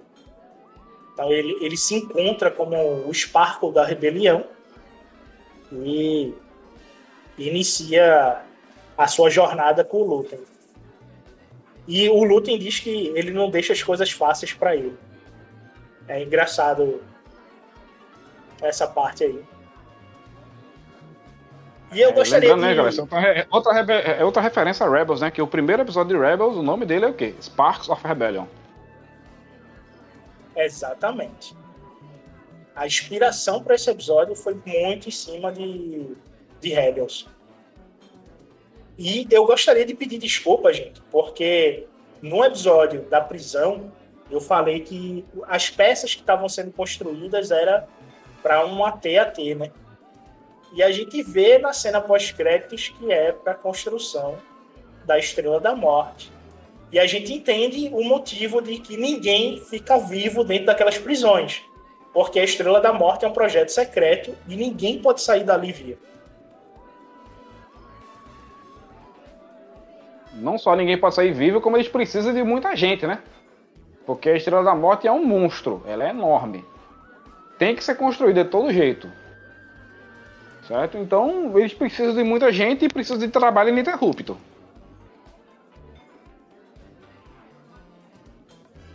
Não só trabalho ininterrupto, mas com pessoas que são descartáveis, né? Como Exato, é ali naquela Império... prisão. O Império selecionava a dedo quem eles mandavam para lá. Só mandava gente que não tinha família, ou desajustado, entendeu? Escória da sociedade, para eles, né, gente? E por aí vai. Pra assim ficar mais fácil de ninguém reclamar da falta das pessoas que forem para lá. Não, esse episódio, ele é um episódio excelente para encerrar a série. O Tony Gilroy fechou de forma exemplar esse episódio. E para mim, esse episódio ele tem uma nota 8.8 devido a alguns pontinhos que não deveria estar ali, que é exatamente o dedinho da Kathleen Kennedy que não deveria ter aparecido nesse episódio. Mas a série ela se encerra de uma forma excepcional. Eu curti muito essa série. Para mim é uma das melhores do ano, junto com Lista Terminal e The Witcher. E Maverick são as melhores coisas cinematográficas e audiovisual que teve esse ano. Foram esses que eu citei. E para tu, como foi a avaliação desse episódio? Cara, é, avaliando esse episódio, pra mim, ele é de 0 a 10, ele é 9. A única coisa que eu não gostei foi o desfecho ali da Dedra. Eu entendo ali pelo ponto narrativo que a Dedra, ela meio que se tornou a vilã da série, certo? Ela não comete tantos atos assim vilanescos, mas ela é a vilã da série, né? Então eu entendo que o roteiro queria salvar ela para uma segunda temporada. Beleza, mas o jeito que ela foi salva ali foi muito forçado. Foi absurdamente forçado. Eu vi e revi duas vezes aquela, aquela cena que ela cai no meio dos manifestantes. Não tinha como ela ser salva ali pelo Sírio. Sem o Sírio matar pelo menos os quatro caras que estavam segurando ela ali. Não tinha como. E de uma hora para outra, esses quatro caras desaparecem. Já mostra o Sírio andando com ela, sozinha. Como? Ou seja, fica nítido que o poder do Lacrate foi que salvou ela. Então, isso aí foi o que me incomodou no episódio. Mas tirando isso, o episódio muito bom, ele vai construindo a tensão aos poucos, vai encaminhando. A trilha sonora também, muito boa, envolvente. O texto, velho, o texto, de, de, não só desse, desse episódio, né, mas a série como um todo, o texto é primoroso, velho. Cada pontinho, cada diálogo não tá ali por nada, tá ali por um motivo. velho, pra mim, essa série tá pau a pau com o Mandaloriano. Eu ouso dizer que o Gilroy, pra mim, ele, ele tá agora no mesmo nível do, do Filone e do Fravor.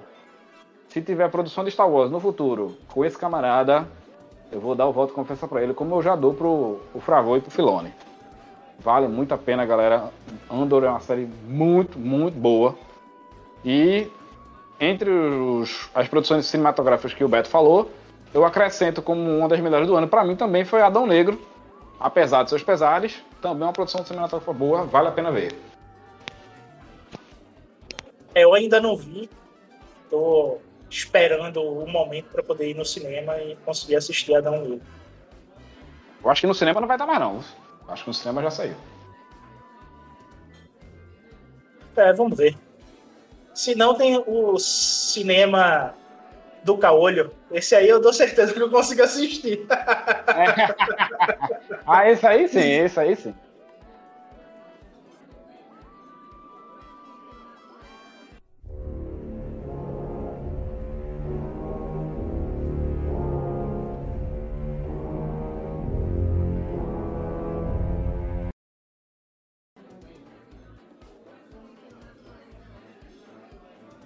Então, gente, vamos começar agora a falar da série num todo. Então, essa série, ela teve altos e baixos, exatamente por ter o WD envolvido em alguns momentos. Mas esses momentos, apesar de tirar a concentração daqueles que gostariam de uma série focada somente dentro do universo Star Wars, sem panfletagem política, ela num todo, devido ao Tony Gilroy, ele escreveu um roteiro excepcional de evolução de personagens. Ela é uma série muito boa que deve ser acompanhada, principalmente com aqueles que têm um carinho especial pelos primeiros filmes, o 4, o 5 e o 6, e o 1, 2 e 3. Esses seis filmes foram a base que o Gilroy usou, bem como as suas influências dentro do universo expandido quando o Lucas estava à frente de Star Wars. Ele se baseou também em Rebels, já que o Rebels e Andor, eles caminham lado a lado. Então, ele tomou como referência de Rebels em vários pontos ao longo da série para poder montar o, os episódios. E isso ficou interessante. Ele usou referências de Clone Wars, da parte que geraria exatamente essa chave de mudança. E o que é que ele usou de Clone Wars? Ele usou a perspectiva política dos separatistas. Então, a base da rebelião que ele montou aí, a maioria são separatistas eles já viam a República como algo errado. Desde o primeiro episódio a gente vê isso. A República é um erro. E por que a República para eles é um erro? Porque a República está altamente corrupta, esqueceu do povo, não está mais ali para ajudar. E os separatistas exatamente eles tinham essa visão. Ah, não, Beto, mas você está é, olhando sem ver o Grievous e o Cid nem todos os separatistas estavam trabalhando diretamente com eles. Existia uma cúpula menor que trabalhava diretamente com eles, mas a grande maioria do pessoal que estava à frente dos separatistas não estava trabalhando diretamente com Grievous, nem o Conde do Campo. Então, a gente vê esses pontos, até mesmo de invasão da República, para poder tentar conter os separatistas sobre o ponto de vista daqueles que sobreviveram a essas invasões. Então a gente tem boa parte da rebelião na Orla Média e no fim da região de expansão, junto da Orla Média, vão ser separatistas, que é exatamente o que eu uso no Colapso. O Colapso eu a história de um sistema separatista que está sendo invadido pelo Império por ser o último reduto separatista. E o Império não pode ter os separatistas. Por quê? Os separatistas eles são o Sparkle da rebelião. É como todo governo mundial, né? Todo governo mundial não admite dissidentes, né? Que tudo tem que fazer parte dele. Se não fizer parte dele, meu velho, é inimigo. Já vem remete lá de Mussolini, né? Tudo dentro do Estado, nada fora do Estado. Então, os separatistas eles tinham essa visão que a, República era um erro muito antes dela se tornar um império, por conta também do conta do tamanho dela. Muito grande, muito difícil de administrar. Lembrando que a galáxia de Star Wars é enorme, né? Tá, galera? E e além de corrupta, né? Então tem esses problemas. Antes mesmo da, da República virar império, um dos melhores sistemas que se dava bem, por quê? Por que, que ele se dava bem? Porque ele tentava, na maior parte das vezes, atuar de forma independente, era o sistema de Mandalore. Quando estourou as Guerras Clônicas, Mandalore também ficou na dele. Nem tomou é, de nenhum lado, não. Ficou na sua. Isso foi bom, porque deu uma sobrevida pro planeta. Certo? Então a galera separatista, em, em grande parte, estava correta. Não tinha é, vilão. Não, é, não era, ah, a República era só bonzinho, o separatista era vilão. Não, não era assim. Tinha heróis, acho dos, dos dois lados. O problema é que, como o rosto dos separatistas era o do Khan, então a galera só vê o separatista como vilão da história. E a gente vê em Rebels a consequência da neutralidade de Mandalor. Que o Império chega em Mandalor e usa os Mandalorianos como experimento científico. Então, ainda tem essa consequência, né? Você ficar em cima do muro, às vezes, é até pior do que você escolher um dos lados. Então, é, durante as guerras clônicas eles se salvam, né, por um tempo, né? Mas quando o Império toma conta, aí lascou. Então, às vezes, ficar em cima do muro é pior do que escolher um dos lados. Então, você tem que lidar com escolhas. E é exatamente isso que essa série mostra as consequências de suas escolhas e como lidar com elas. Você tem um pano de fundo, o dever supremo em cima do Andor. O que, que eu digo como dever supremo? Que acima da moralidade dele está o dever. Então, Andor ele esquece tudo para poder manter o seu dever à frente de tudo. E é exatamente nesse contexto que a Era da Rebelião, da FFG, que é montado. O dever na Era da Rebelião está acima de tudo, inclusive da moralidade dos personagens. E é isso que deve ser tratado nesse jogo. O pano de fundo de como você deve jogar esse jogo é visto exatamente aqui em Andor. Você toma todos esses personagens que, em sua grande maioria, tem dever como o seu foco e característica e eles tratam isso como seu único objetivo. Diferente de Rebels, que você tem o Kenan e o Ezra como usuários da força e a moralidade é os que os guia.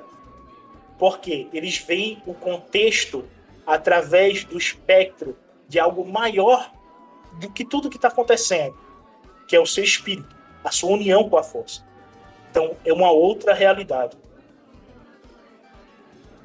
E esses Verdade. focos de realidade que é mostrado em, em ambas as séries, que o Gilroy uniu nessa série, em termos de, da parte da rebelião que aparece em Rebels, do modo como foi mostrado em Andor, a gente tem uma maior noção das frases que o Andor usa em Rogue One. E o quanto ele teve que sacrificar-se, não só moralmente, mas internamente da sua alma para poder fazer com que a rebelião chegasse ao ponto que chegou. Verdade. Olha, vários personagens do lado da rebelião, galera, não só em Rogue One, mas você vê também em Andor, tiveram que fazer escolhas difíceis, muito difíceis, para conseguir fazer a rebelião acender. Como aquele monólogo do, do Luther, né? No fim, eu tenho que sacrificar tudo, o Luther termina dizendo sacrificar até a alma dele para conseguir sacrificar tudo, não ver os resultados do, dos frutos de sua luta, mas eu tenho que sacrificar tudo, porque senão não vai dar certo. Então, esse é o mote que, que dirige os personagens. A Mon Mothma sacrifica, a própria filha para conseguir financiar a rebelião.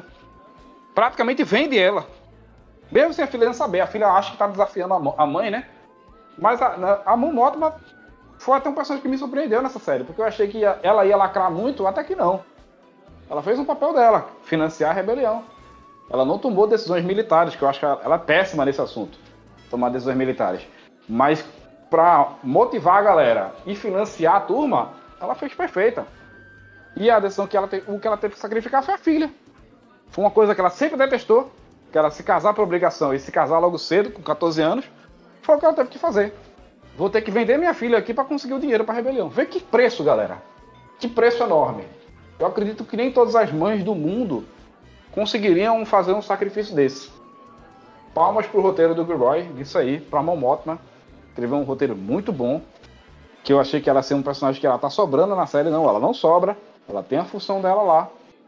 Ela trabalha bem. Já o Andor, o que, é que o Andor sacrifica? Ele sacrifica muita coisa, pô. Ele sacrifica a humanidade dele, quando ele vai se envolvendo cada vez mais com a rebelião.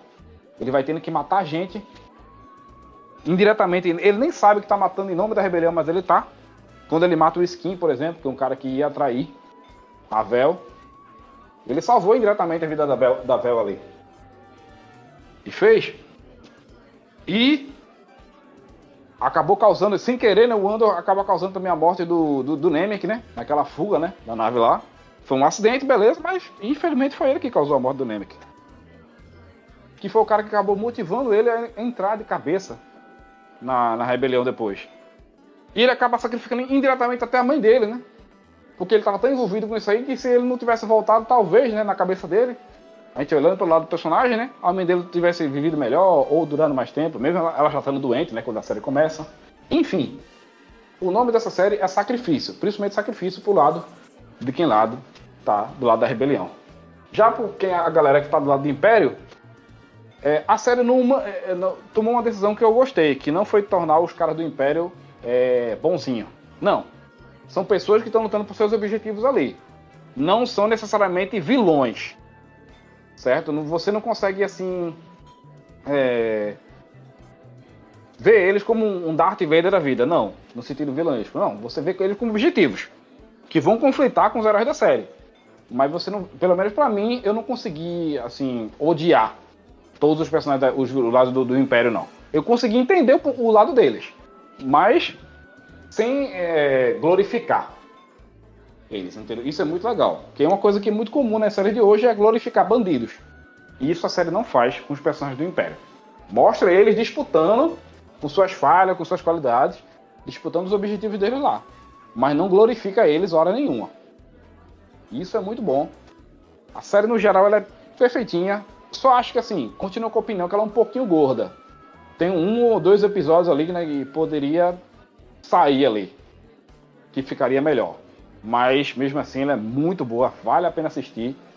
É de longe. Acho que é uma das melhores séries que saiu desse ano. De longe, de longe. Junto com Liga Terminal e Witcher, ela é perfeita. A gente vê que o Império ele segue a sua diretriz de dever. Então por isso que a gente não chega a odiar o Império você entende que todos os personagens do Império eles seguem o seu dever. E o, a maioria do dever dos imperiais que estão ali é servir ao Império.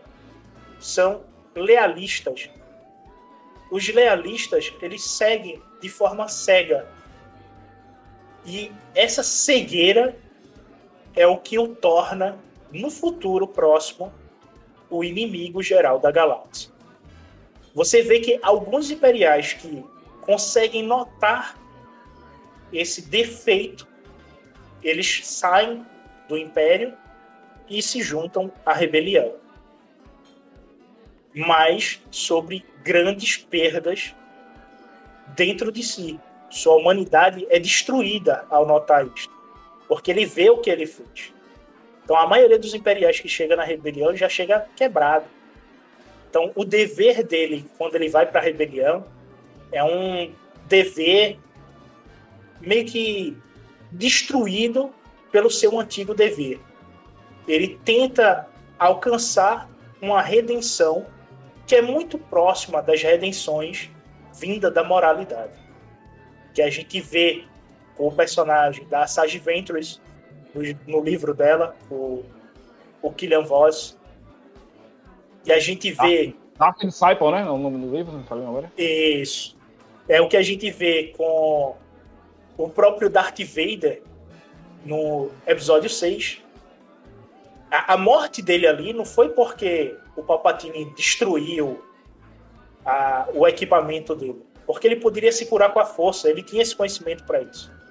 É que a alma dele já estava quebrada quebrada ao ponto dele não querer prosseguir.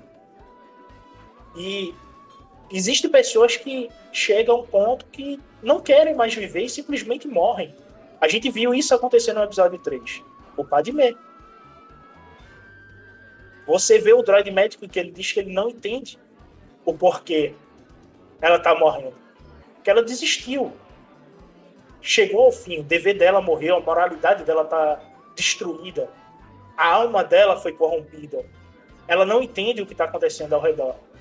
E perde a vontade de viver. Isso acontece. Então, o Gilroy, ele mostra as consequências de escolha, como essas escolhas levou os personagens ao ponto que eles vão aparecer nos filmes, e isso e uma evolução gradativa da história de cada personagem que é apresentado na série. A gente não tem nenhum personagem que evoluiu de forma descoesa.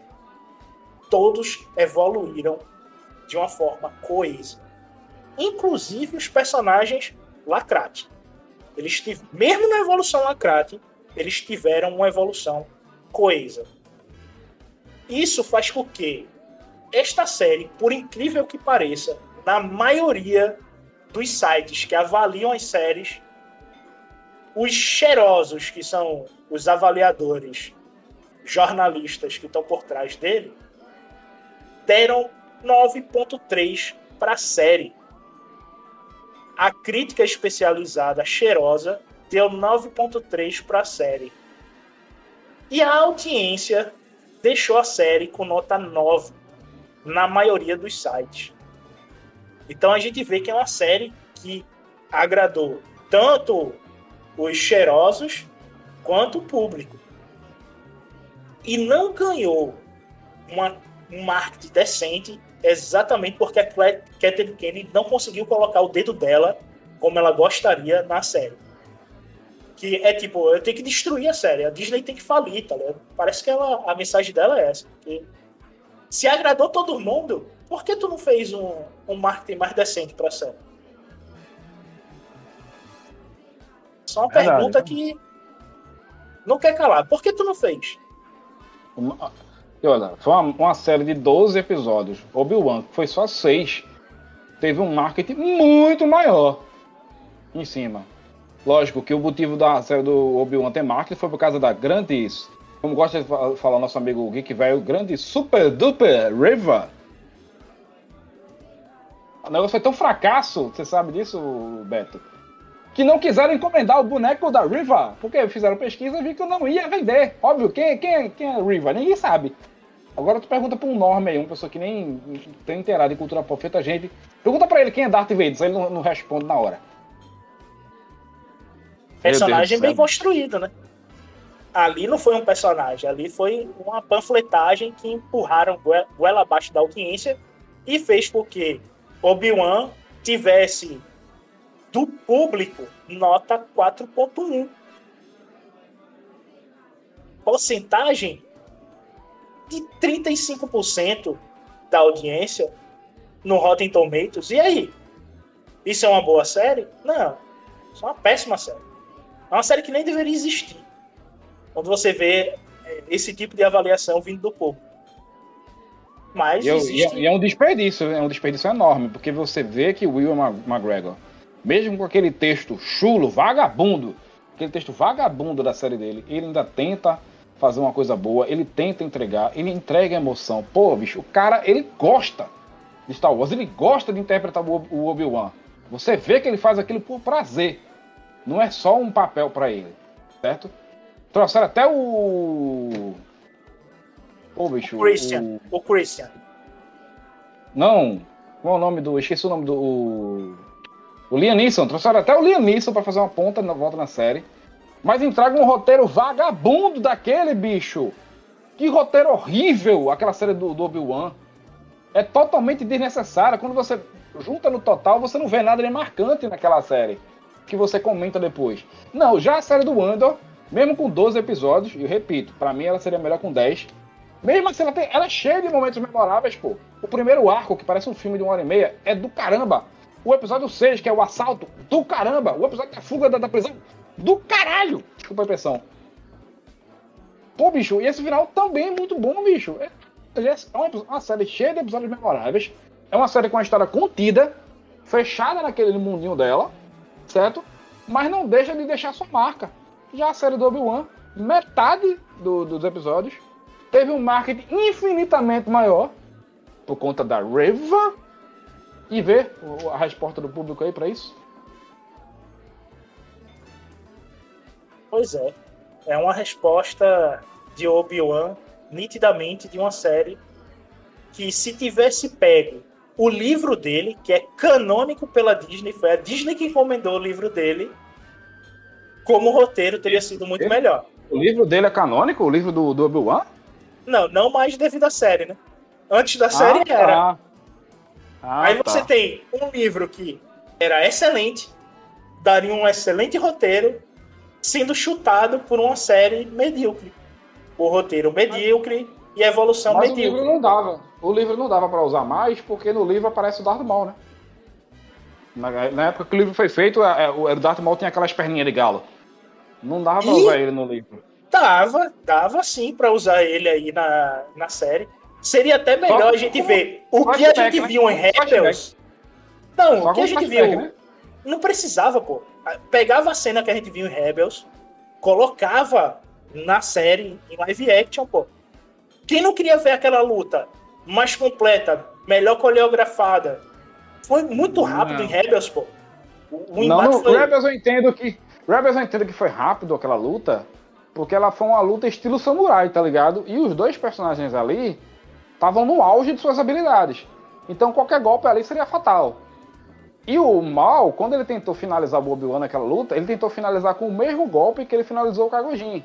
Que era o quê? Ele atacava o meio da pessoa, depois dava um golpe com o sabre na, na testa do cara, pra deixar ton- tonto, e depois matar. Só que o Obi-Wan já muito safo, já ligado, ele impediu esse golpe.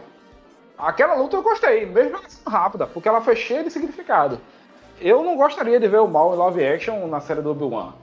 Poderia trabalhar o Obi-Wan de outra forma. Tá ligado? Com outro vilão. Basicamente, a série não é do Obi-Wan. A série é da Reva. O Obi-Wan tá só ali pra, pra, pra- pra chamar público. Mas a Sim. série é da Reva. Que essa é outra coisa que o Gilroy não faz.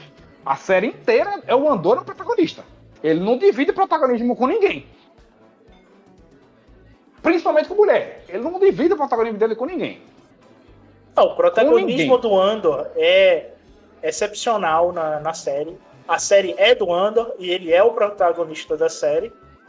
E ele traz com ele personagens fortes que não precisam diminuir outros personagens que estão dentro do canão de Star Wars. Ele mantém tudo.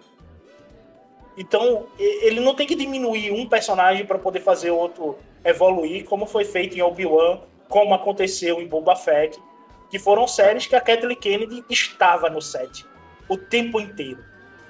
Então você tem essas bombas aí que vieram.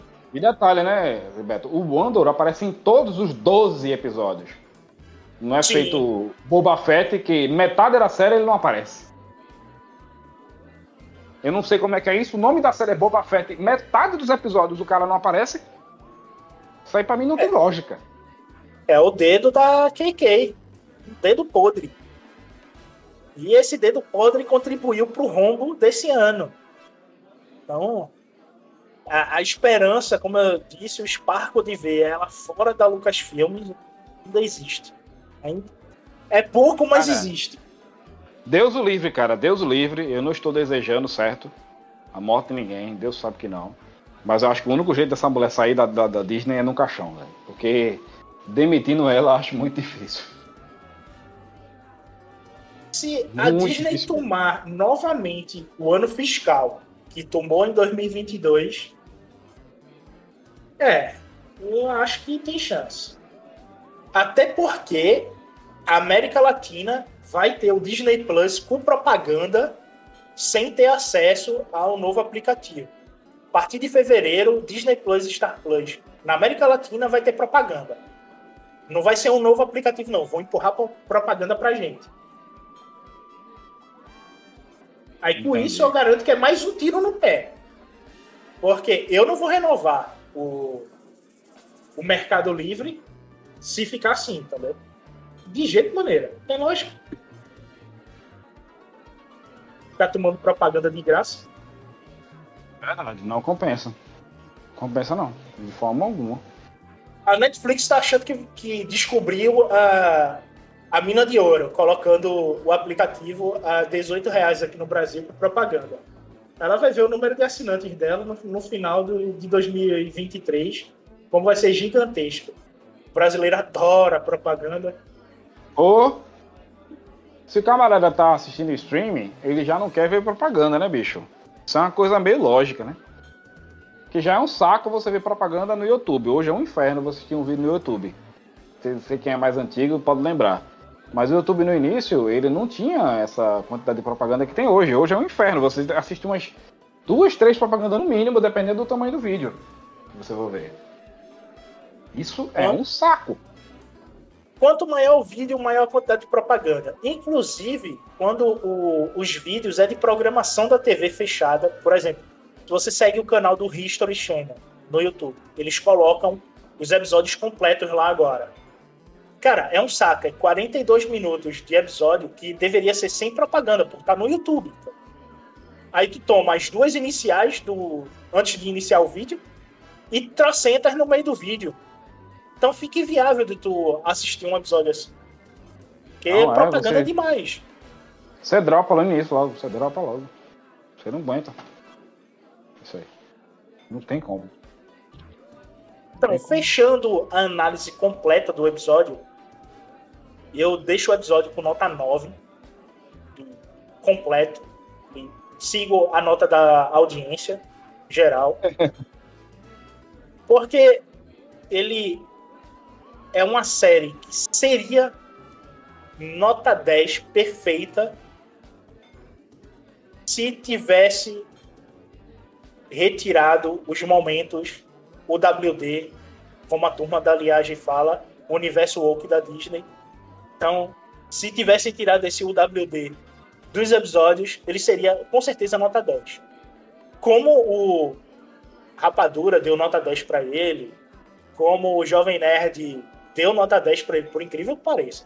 Deu nota 10 para ele. Pô, essa aí eu não sabia não, tô, tô surpreso até. O Jovem Nerd. Jovem Nerd deu nota 10 como. E de, a gente... de jovem não tem mais nada, né? De jovem não tem mais nada aqueles caras. Pois é.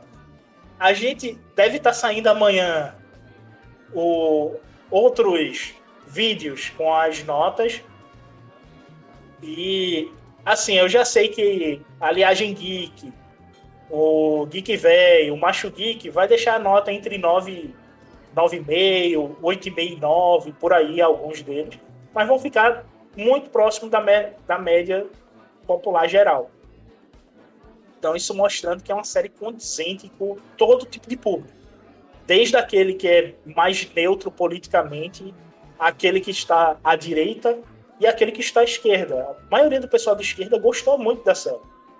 Mesmo não tendo a panfletagem que eles gostam de ver na série. E a série, por ter pouquíssima panfletagem, agradou e muito a maioria de direita que assistiu a série. Então, a gente espera que a segunda temporada seja coordenada o roteiro por Tony Gilroy novamente, que ele foi excepcional no roteiro de todos os episódios.